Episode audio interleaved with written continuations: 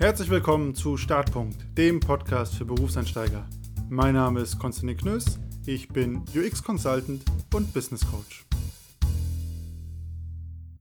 Willkommen zurück. Die heutige Folge ist ein Zuhörerwunsch mal wieder und beschäftigt sich mit dem Thema Geld und Gehalt, wozu es auch schon ein paar Folgen gab. Und zwar, auch wenn Arbeit Spaß macht, arbeiten wir ja nicht nur zum Spaß, sondern jeder Job muss entlohnt werden, sonst ist es ein Hobby, ein freiwilliges Jahr oder Schlimmeres. Und umso besser ist es natürlich, sich damit mal zu beschäftigen und mal ganz konkret zu schauen, was macht eigentlich ein Gehalt aus und an welchen Stellschrauben kann man da drehen, welche Bestandteile gibt es dazu eigentlich und was bedeutet das für dich ganz konkret. Wie gesagt, ich habe schon öfter über Gehalt und Geld geredet, aber ein bisschen abstrakter. In Folge 42 erzähle ich ja relativ ausführlich, was grundsätzlich Geld für dich in deinem Leben sein kann oder auch nicht. Und dass es sehr wertvoll ist, das für sich zu definieren, um dann auch zu wissen, ob man zufrieden ist oder nicht. Und in Folge 25 habe ich auch schon erzählt, was dein Gehalt am Ende des Tages für das Unternehmen bedeutet. Da bist du nämlich eine Kostenstelle. Beides meiner Meinung nach sehr spannende Folgen, um so ein Gefühl dafür zu kriegen, wie man mit Geld und Gehalt umgehen will und was das für einen bedeutet und auch ein besseres Verständnis sich dafür zu erarbeiten, besonders am Anfang. Aber heute will ich mal ganz konkret darüber reden, was macht das Gehalt eigentlich aus und worauf muss man auch gegebenenfalls achten. Der Klassiker, den jeder zum Thema Gehalt ganz früh am Anfang lernt, wenn man es noch nicht wusste, ist, es gibt Brutto- und Nettolohn. Und das tut ganz schön weh, denn man verhandelt einen Bruttolohn, aber man kriegt einen Nettolohn. Bedeutet, Brutto ist Vorsteuer, Netto ist Nachsteuer. Und da wir in Deutschland gewisse Steuern und Sozialabgaben haben, sind das zwei sehr unterschiedliche Zahlen, je nach deiner Lebenssituation.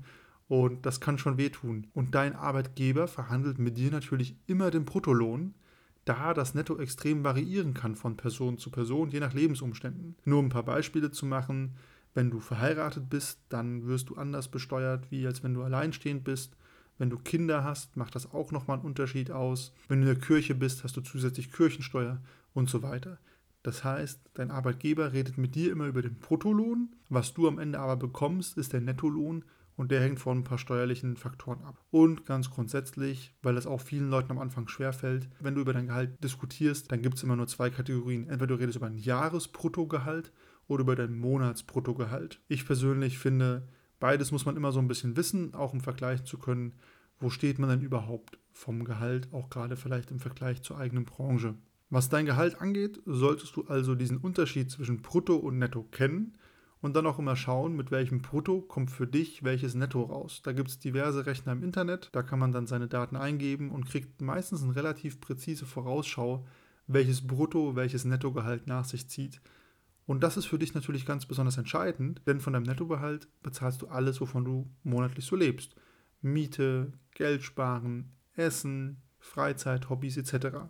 Deswegen hier ganz wichtig, vor allem am Anfang, sich schnell den Unterschied zwischen Brutto und Netto anzueignen und auch herauszufinden, was es im eigenen konkreten Fall bedeutet. Und damit sind wir auch schon beim zweiten Thema, das dein Gehalt ausmachen wird. Steuern und Sozialabgaben. Gehalt in Deutschland ist meiner Meinung nach mit relativ hohen Steuern und Abgaben belastet und hierbei ist gut zu wissen, dass dein Arbeitgeber gerade bei den Sozialabgaben diese auch nochmal für dich zahlt. Das heißt, was dein Bruttogehalt ist, es sind nicht alle Kosten, die dein Arbeitgeber mit dir hat als Arbeitnehmer, sondern er muss auch noch zusätzliche Sozialabgaben für dich abführen. Ansonsten hat dein Lohn mehrere Abgaben, die einfach da sind und an denen man nicht so vorbeikommt. Einer der größten Blöcke ist dabei ganz klassisch die Lohnsteuer. Die wird einfach darauf erhoben und macht einen relativ großen Faktor aus. Und dann gibt es die Sozialabgaben, dazu zählt die Rentenversicherung, die Pflegeversicherung, die Krankenversicherung und die Arbeitslosenversicherung. Das ist auch nochmal ein ganz ordentlicher Block.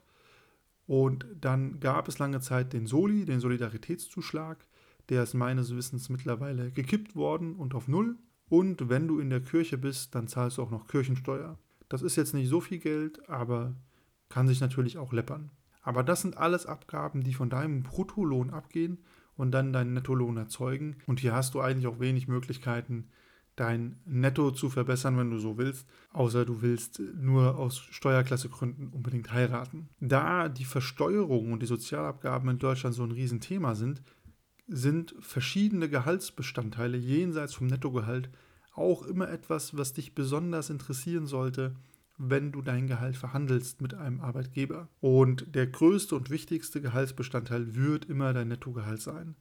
Da solltest du dir gut überlegen, was du monatlich brauchst, womit du glücklich bist und auch wie die Versteuerung auf das Bruttogehalt, das du ja raushandelst, sich niederschlägt. Nichtsdestotrotz gibt es aber auch andere Gehaltsbestandteile, die auch dem Arbeitgeber andere Möglichkeiten geben, dich für deine Arbeit zu entlohnen und vielleicht dafür zu sorgen, dass mehr von dem, was dein Arbeitgeber dir eigentlich zugedacht hat an Entlohnung, auch bei dir ankommt. Und hier einfach nur ein kleiner Auszug, da gibt es noch eine Menge mehr. Ich kenne da auch nicht alle und da kommt auch immer mal wieder was dazu.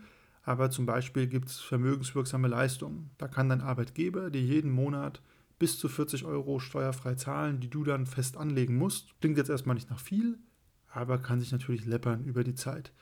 Dann gibt es auch noch so Dinge wie Fahrtkostenerstattung. Das heißt, vielleicht kriegst du eine Bahncard vom Arbeitgeber oder ein Jobticket um zur Arbeit zu fahren. Ein Gehaltsbestandteil, der deswegen in Deutschland besonders beliebt ist, sind Dienstwagen. Denn Dienstwagen sind in Deutschland steuerlich nochmal ganz besonders gestellt. Da gibt es dann im Detail verschiedene Versteuerungsmöglichkeiten für dich und deinen Arbeitgeber. Aber häufig läuft es darauf hinaus, dass du ein Auto bekommst, einen Neuwagen und der Arbeitgeber übernimmt meistens noch die Tankkosten. Und je nachdem, wie wichtig dir ein Auto ist und wo du wohnst, kann das natürlich ein Riesenfaktor sein, wenn du keine Kosten für ein Auto tragen musst und ein Arbeitgeber dir das quasi stellt. Und das ist ein sehr beliebter Gehaltsbestandteil, weil das in Deutschland einfach nochmal besonderen Rahmenbedingungen folgt und man hier relativ gut und günstig einen Mitarbeiter mit einem Dienstwagen bedenken kann. Da merkt man einfach, dass Deutschland eine Autofahrernation ist. Dann gibt es auch Gehaltsbestandteile, die kriegt man nicht zwangsläufig als Berufseinsteiger, aber die gibt es natürlich trotzdem. Ähm, zum Beispiel Boni oder Gewinnbeteiligung. Also, dass man sagt,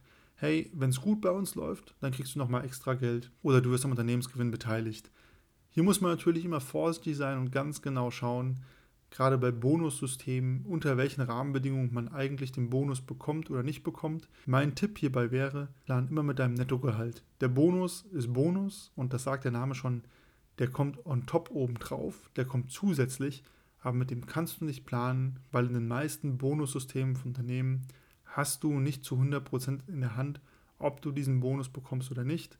Ich habe selber schon einige Bonussysteme erlebt und die haben eigentlich nie funktioniert und irgendwer war immer unzufrieden. Das heißt, hier macht es auch Sinn, mal vielleicht Kollegen zu fragen, wie häufig die schon ihren Bonus bekommen haben oder wie viel Prozent von ihrem Bonus.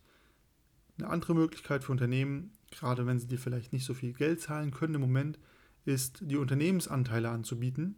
Das ist natürlich eine spannende Option, bringt dir nicht unbedingt im Nettogehalt oder monatlich direkt was, hat aber natürlich perspektivisch viel Potenzial, wenn das Unternehmen sich gut entwickelt. Und dann gibt es auch Gehaltsbestandteile, die sind relativ pragmatisch, also zum Beispiel überlassene Gerätschaften. Wenn dein Arbeitgeber dir einen guten Laptop und ein gutes Handy stellt, und du dafür privat sowas nicht kaufen musst, ist das natürlich gespartes Geld. Wenn du es dann privat noch nutzen darfst, kann das natürlich ein spannender Faktor sein. Gleiche Sache geht auch so in die Richtung, das gibt es vor allem bei größeren Konzernen, wenn man Mitarbeiterrabatte hat. Also manche Konzerne haben richtige große Rabattsysteme, wo es auch bei ganz anderen Partnern dann deutliche Rabatte für die Mitarbeiter des Unternehmens gibt. Das kann interessant sein und natürlich nochmal kann man da auch ein bisschen Geld sparen. Es gibt sicher noch einige andere Gehaltsbestandteile, und Möglichkeiten, wie ein Arbeitgeber dir Zuwendungen zukommen lassen kann. Ich habe jetzt mal einige aufgezählt. Worauf ich aber hinaus will, ist, auch wenn es da viel gibt und auch wenn es da viele coole Dinge gibt und man manchmal hier und da Kosten sparen kann oder irgendwie was leichter bekommt, du wirst merken, du kommst nicht so ganz am Nettogehalt vorbei. Also das wird immer das Wichtigste sein von allen Gehaltsbestandteilen, die du hast. Und da solltest du auch schauen, dass das für dich passt. Und damit sind wir schon beim letzten Punkt zum Thema Gehalt in der heutigen Folge und zwar die Höhe deines Gehalts.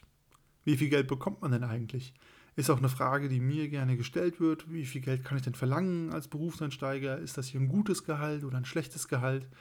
Und die Antwort ist immer, kommt drauf an. Dein Gehalt ist von vielen Faktoren bestimmt, unter anderem natürlich erstmal der Branche. Also in welcher Branche, mit welchem Job bist du eigentlich unterwegs? Und das ist ganz klar, es gibt Dinge, die sind für die eine Branche üblicher und für die andere unüblicher. Und da macht es einfach Sinn, sich ein bisschen zu erkundigen, was ist denn branchenübliches Gehalt.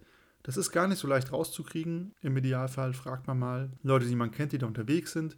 Es gibt aber auch Portale, die einem da eine Indikation geben. Allerdings sind diese Werte alle mit Vorsicht zu genießen, denn das sind meistens Mittelwerte und da geht dann, wird dann jeder reingerechnet, also der Bestverdiener in der Branche wie der Schlechtverdiener und dann kommt da irgendwie ein Mittelwert raus, der vielleicht gar nicht so viel mit der Realität zu tun hat. Nichtsdestotrotz gibt es ganz klare Unterschiede zwischen Branchen Und da kann man schon mal eine Indikation bekommen. Was dein Gehalt genauso beeinflusst, ist natürlich das Unternehmen, in dem du bist. Je größer das Unternehmen, umso mehr Gehalt kann es sich am Ende des Tages leisten. Ist ein relativ linearer Zusammenhang. Wenn du ein sehr kleines Unternehmen bist, dann ist es vielleicht schwieriger, den Gehalt zu bezahlen, das dann schon 20 Prozent vom Gewinn des Unternehmens ausmacht oder so. Also deswegen die Unternehmensgröße beeinflusst auch, was du vom Gehalt erwarten kannst. Und das solltest du auch wissen, je nachdem, wo du dich bewirbst. Du kannst davon ausgehen, im Konzern wirst du grundsätzlich immer ein besseres Gehalt bekommen als bei einem sehr kleinen Mittelständler. Nichtsdestotrotz, ich habe schon in Folge 2 drüber geredet, das ist immer die Frage Geld oder Liebe. In beiden Unternehmensformen bekommst du jeweils etwas für das Geld oder halt auch nicht. Und das ist auch eine persönliche Entscheidung, die man treffen muss. Dann ein Faktor, der dein Gehalt immer stark beeinflussen wird, ist deine Berufserfahrung. Also als Berufseinsteiger bekommt man erstmal weniger Geld, als wenn man ein, zwei, drei, fünf oder zehn Jahre Berufserfahrung hat. Hängt damit zusammen, jemand, der den Job vielleicht schon seit drei Jahren macht, der weiß einfach schon ein paar Dinge, dem muss ich nicht mehr alles erklären, dem muss ich nicht mehr so lange einarbeiten. Das heißt, der bringt mir potenziell mehr Leistung und in einigen Branchen macht die Erfahrung auch einen richtig krassen Unterschied, was die Arbeitsqualität angeht. Dementsprechend ist es dann auch dem Unternehmen mehr Gehalt wert. Und ein letzter Punkt, den man einfach nicht vergessen darf bei der Gehaltshöhe ist, dein Gehalt hängt immer auch von deinem Verhandlungsgeschick ab. Du kannst in einem Gespräch mit einem potenziellen Arbeitgeber alles verhandeln und du kannst auch beim Gehalt frei verhandeln. Und das Problem, das die meisten Berufsansteiger haben, ist, dass sie da einfach ja, zu vorsichtig mit Gehaltsvorstellungen in die Runde gehen und sich dann auch noch runterhandeln lassen. Und wie gesagt, man kann eine Menge verhandeln, man kann da auch geschickter oder weniger geschickt vorgehen, ist aber auf jeden Fall ein Punkt, an dem man auch noch drehen kann. Der Witz bei der Gehaltshöhe ist meistens, dass man erst mit zunehmender Berufserfahrung einschätzen kann, was eigentlich ein gutes oder schlechtes Gehalt für den eigenen Joblevel und die Branche ist. Mein Tipp zum Thema Gehaltshöhe ist auf jeden Fall, frag mal Freunde und Bekannte, wenn die darüber reden wollen, was die so verdienen, was in deren Branchen auch üblich ist, einfach um da direkte, unmittelbare Werte zu bekommen und auch ein Gefühl für zu bekommen, wo du vielleicht stehst. Du kannst auch immer bei Branchenverbänden für deine Branche anfragen. Die wissen auch meistens relativ genau, was so die Branchenmitglieder an Gehalt verdienen. Wenn du da eine Indikation brauchst, und wenn du in eine Gehaltsverhandlung gehst, gerade als Berufsansteiger, mein Tipp, die Zahl, die du dir überlegt hast, die du als Gehalt haben willst, leg da nochmal 10 oder 20 Prozent drauf. Du liegst wahrscheinlich zu niedrig mit dem Gehalt, das du verhandelst und kannst davon ausgehen, dass du meistens runtergehandelt wirst im Gespräch. In Summe, das Thema Gehalt bleibt weiter spannend. Es wird auch noch ein paar Folgen dazu geben, auch wo ich noch konkreter darauf eingehen werde. Ja, wie sieht es zum Beispiel aus mit einer Gehaltsverhandlung? Wie kann man die gestalten? Wie kann man da vorgehen. Und das Thema Gehalt wirst du auch merken, gerade als Einsteiger, es ist ein sehr komplexes Thema, weil davon so viel abhängt. Denn von deinem Gehalt hängt natürlich auch ab, wie du dein Leben und deinen Lebensstil gestalten kannst. Und du wirst merken, es ist unheimlich schwer, Gehälter zu vergleichen, gerade wegen dieser gesamten Gehaltsbestandteile, die ich vorhin aufgelistet habe. Ist dann manchmal schwer zu gucken, ah, okay, der kriegt einen Dienstwagen, aber kriegt dafür 5000 Euro weniger im Jahr. Ich krieg das, aber dafür kriege ich das macht es manchmal echt schwer. Aber alte Daumenregel, die mein Opa immer gesagt hat, ist, Bargeld lacht. Also auf dein Nettogehalt solltest du immer gut achten, weil das ist meistens das, womit alles steht und fällt, wenn es ums Thema Gehalt geht. Da das Thema Gehalt so ein Riesending ist und ich immer wieder auf Fragen dazu erhalte, wäre auch heute meine Frage, wie stehst du zum Thema Geld und Gehalt? Was interessiert dich daran noch? Welche Fragen hast du vielleicht auch noch, die ich hier in meinem Podcast behandeln soll? Wenn du da was hast, dann schick mir einfach deinen Input entweder auf LinkedIn oder schreib mir auf Instagram at Konstantin Knös oder gerne auch an meine E-Mail-Adresse start.podcast.gmail.com und dann will ich ja gerne noch mal eine neue Folge draus machen und noch ein bisschen mehr auf eure Detailfragen drauf eingehen. Und ansonsten bis zum nächsten Mal.